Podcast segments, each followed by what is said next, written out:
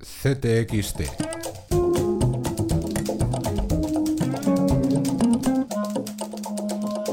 Podcast. Llegamos al 32 de CTXT. Sí, i la democràcia. Artur Mas solo puede hacer una cosa y es dimitir. No han arribat al 50%. No hem assolit l'objectiu que nosaltres perseguíem. No son los resultados que esperábamos. A partir de demà mateix, la legalitat espanyola pot i ha de ser desobeïda. Como no, con el resacón del 27S, aunque desde puntos de vista tan peculiares como el que abre nuestra edición.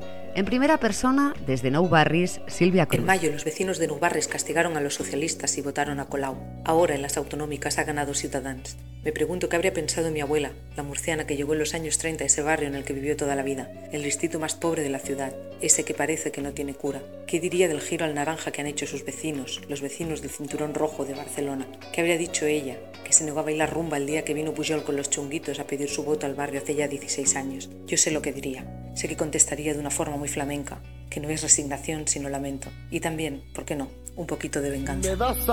La lengua y el disfraz de pobre. Además, Guillem Martínez se aventura sobre la próxima investidura del presidente. Emanuel Rodríguez analiza aquel lugar llamado izquierda. Elis Gasconcel entrevista al número 3 de Ciudadanos, José María Espejo Hay que Saavedra. hacer una reforma constitucional para contentar a Cataluña, porque en Cataluña hay mucha gente se ha demostrado que la mayoría no quiere la independencia. please don't come. Why you have to go from Turkey to Europe? Stay there. It's risky to come. Es Víctor Orbán, el ultraderechista presidente de Hungría, o el caballito blanco de la Unión Europea, como lo bautiza Ekaich Cancela en su artículo sobre las diferencias del Partido Popular Europeo. En ZXT no quitamos ojo a la crisis humanitaria de los refugiados, con reportajes desde Atenas o Siria y el adelanto editorial del libro Mediterráneo, el naufragio de Europa, del catedrático de filosofía Javier de Lucas. De nuevo en lo doméstico, segunda entrega de nuestros 100 días con los soviets. Tocan Barcelona, Zaragoza y Valencia. Y pese a Fátima Báñez aunque de la Virgen, la Virgen del Rocío, que nos ha hecho este regalo en nuestra salida de la y crisis. por muchas loas a la Virgen, los testimonios y las estadísticas de los millones que aún pasan los lunes al sol y los que a la sombra han visto sus ingresos reducidos a propina. En nuestras culturas, español.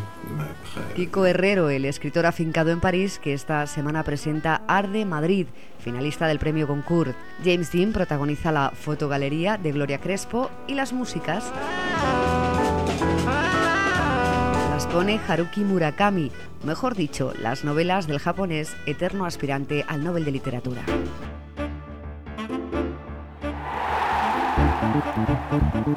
El Real Madrid no está demostrando nada del otro mundo, no me da miedo. Quien así opina es Paulo Futre, leyenda del Atleti y protagonista en muchos de los duelos entre los eternos rivales, que esta semana nos habla del próximo derby madrileño y de la confianza que tienen que los nuevos fichajes rojiblancos, como Jackson Martínez, acaben triunfando a orillas del Manzanares. Ricardo Uribarri entrevista a Futre, el Achauría habla de las cicatrices y la personalidad de Ángel Correa en la colchonería.